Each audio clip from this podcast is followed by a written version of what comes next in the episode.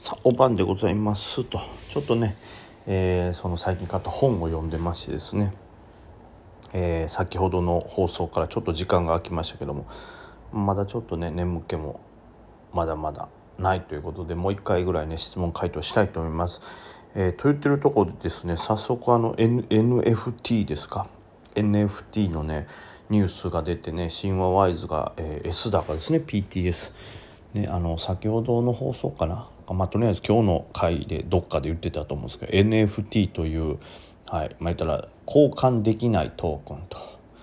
いうのが今まあちょっとブームちょいブームになりつつあるとこれがいろんなこうなんていうんですかね、えー、ビジネスに使えるんじゃないかと。まあ何が NFT って何だって僕もちょっとさっき勉強し直して、ね、いろいろ見てましたけど、まあ、簡単に言ったらこう世の中に同じもんがないと、まあ、例えばビットコインであれば他の人のビットコインと僕のビットコインは同じなんで交換が可能なんですけども同じ価値があるんでね。それがその NFT と呼ばれる交換不可能なトークンっていうのは、まあ、その暗号自体がもう世の中に2つとないものと。じゃあこれは一体何のビジネスに使えるんだというと、まあ、例えば、えー、ゴルフの会員権とかね、まあ、ゴルフの会員権なんてまあ会員数がある程度決まってるものだ。ということなんで、えーまあ、今まで例えば仮想通貨っていうとそれ自体にどんな価値があるか分かんないものの売買っていう感じやったわけですよね。それが例えばあのゴルフの会員権であれば、まあ、決まった人数しかそこの会員権は持てないと。でその会員権を言ったらブロックチェーンのその NFT で見せると。じゃあその最初に発行された NFT の分しか言ったら発行できてないわけですからデジタルとはいえその例えばパスワード的なのをコピーして使うということもできないですしその暗号を見せるしかないんですけども、まあ、大体は不可能なんでコピーもできないんで安心してこうデジタルネット上とかでそれがやり取りできると。でまあ実際のとこ僕その会員権をね持ったことがないんですけど、まあ、例えば実物があるとしたらそれをあの郵送で送ってもそうですし、まあ、郵送で送るにしても入金を確認してとかねでそれ詐欺じゃないかとかめちゃくちゃこう手続きに時間もかかるし単純にそれが届くのにもね時間がかかるんでしょうけど、まあ、これならば本当に、えー、いわゆるビットコインとかと一緒でもう1秒もかからずペット相手に届くと。でまあそれを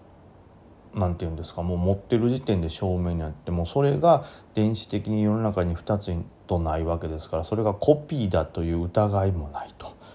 まあ、逆に実物でもコピーとかね偽造を作ることができると思うとそれよりもより、まあ、セキュリティ性が高いのかなみたいなものが NFT だということででまあ神話ワイドに関してはそれを芸術作品と結びつけるということですねだからまあデジタルアート作品なんかに、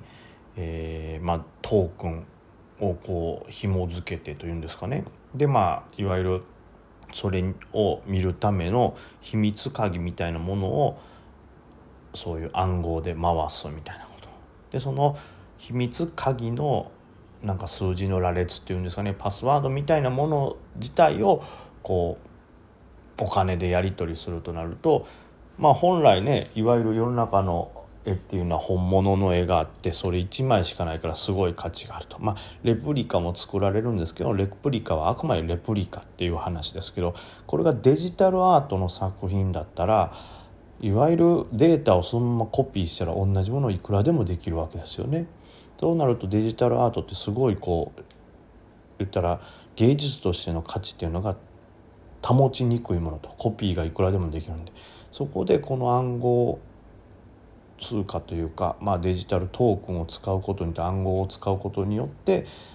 そのアート作品がコピーできないようになるんでアート作品といえどそれを見るにはその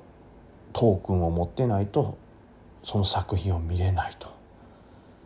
ということになると簡単にはコピーできないですから本当にそれ一つ一つの暗号がデジタル作品として決められた数で、まあ、しっかりとした適正な値段でやり取りされると。なんかでも神話ワイズのそのあれを見てるとまあ5年間はそれが保証されるけどあとはそのもともとのその著作権持ってる人が5年後に、もういいコピーでもいいからこれ例えば T シャツにコピーしてバンバン売っていくっていうことをしたいとなったらそれはそれでできるみたいなでその場合のそのトークンはなんか市場価格の8割で買い取るみたいなそういうシステムも考えられてるようですからね。であとはそのさっきも言いましたけど、えー、ゲームのねやり取り違うゲームから違うゲームに対しての、まあ、例えばアイテムとかデータを一掃できたりにも使えそうだということがあって、まあ、とにかくユニッツ無二のものをデータ暗号上でこう表現できるということで、まあ、それを紐付けたシステムがいろいろ考えられると。でまあなんかねコインチェックさんの記事を読んでると、えー、何ですか、さっき言った会員権もそうですしアート作品もそうゲームもそうということで、まあ、いろんな、えー、ビジネスにこうなんていうの？使えるからということで今後いろんな会社がこう出していくんじゃないかなとこう。で特に 何て言うんですかね。いうのがどんどん出ていくと注目されてるものってまあねちょっと言い方悪いですけどちょっとなんとか一発ぶち上げたいっていうような会社なんかこれに乗ってねいろいろ動いてくるとは思いますしもしかしたらこれの影響もあってさらにね仮想通貨関連も注目されるみたいななんかイーサリアムの技術を使ってどうしても仮想通貨っていうとこうそれが1個いくらやみたいななんかそういうお金本当にこうやり取りされる、うん、商品みたいな感じでなんかみんなね捉えられてね、えー、売買されてそれで盛り上がってるとこありますけど、まあ、実際その仮想通貨の重要な部分っていうのはそのそれ自体のそのね金銭1ビットコインとかの金銭的な価値というよりもその、まあ、同じものというか作れないという技術もそうですしそのトークの人たちに一気にこうある程度なんか価値のあるものを一気に送れるとかデータ的にね。でまあそういったところでそのブロックチェーンという技術同じものをどんどんどんどん作っていけない。で人のものを勝手に自分のものにすることができないという技術自体にすごいまた価値があるものですから。それがなんか、ね、今の NFT なんかはイーサリアムの技術を使われてるみたいながありましたからそれを考えるとまたね単純にイーサリアムのこう価値も上がりそうとかね。まあ、その辺考えてなんかいろいろこうちょっとトレードの幅も広がるとともにまだちょっとねどれがどのように動いて実際どんな風にビジネスになっていくのかそういうのが見えてないところもあるんでだからこそちょっとこう注目のテーマというかこれからあのもうね全部が見えてたら、まあ、明日明後日バンと上げて終わっちゃいますけどまだ全貌が見えてない上にこれどういうところがどういうところが参戦してくるかわからない。でもいろんなとこ参戦してきそうっていうぐらいのこうちょっと話題性も旬でもあるテーマが出てるんでこれはもうちょっとしばらくいろいろ調べながら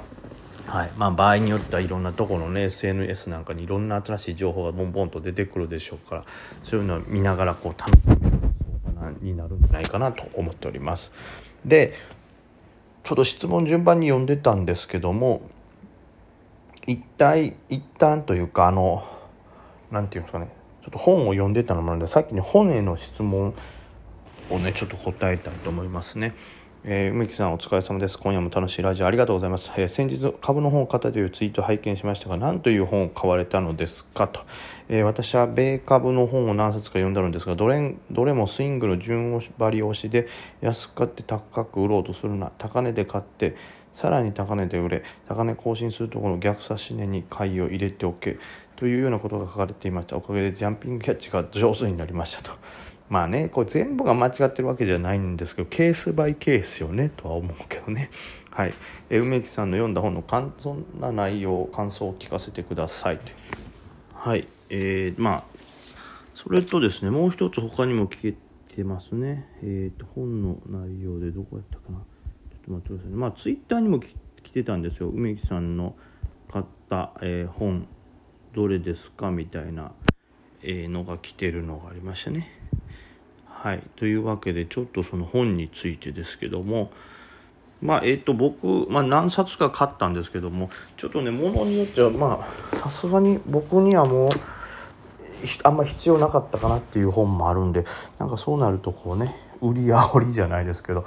買うなみたいなネガティブなことになるんでその本に関してはちょっともうあまり言及しないでおこうと思います。まあ、本当にあの投資を始められた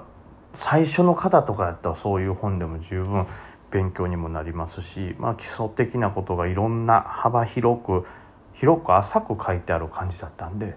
まあ、よかったと思うんですけど僕にはちょっと物足りないという内容だったんで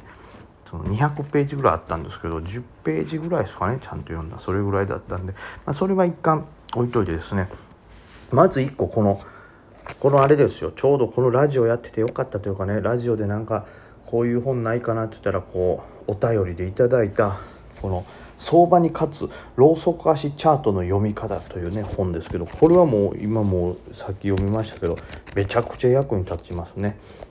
僕がちょうど欲しいと思ってた本ですよ。それをちょうど適切にこう梅木さんに言ってる本はこれじゃないですかって出していただけて本当にありがとうございます。助かってます、えー、日本実業出版社というところが出てる本でですねまあこの本に関しては本当にえー、ローソク足の複合線をすごいたくさんというかいっぱい載ってるという感じですねそれがとにかくいろんな種類載ってるんでもうただただそのチャートを見てこれはどれぐらいどういうサインなのかっていうことを覚えるには一番いいのかなと思います。まあ実際見ていくとね本当にあるんですよね。こうちょっとツイートもしたんですけど安値県と高値県でも似たようなチャートの形あるなと複合線でね。ただ安値県と高値県で全然逆の意味になるんやっていうのがあったりね。そういう発見もあって意外にねやっぱり読み応えもあるし気軽にパラパラっと、ね、空いてる時間読んで何回も繰り返し読んだらねチャートの読み方がうまくなりそうだなと思います。でもう一つはまだちょっと読み切ってないんですが「マーケットのテクニカル分析」という本ですね。パンローリング社のやつです。ちょっと分厚くてまだ読み切ってないのでこれはまた後ほどですけどこれはこれでアメリカの視点ですね。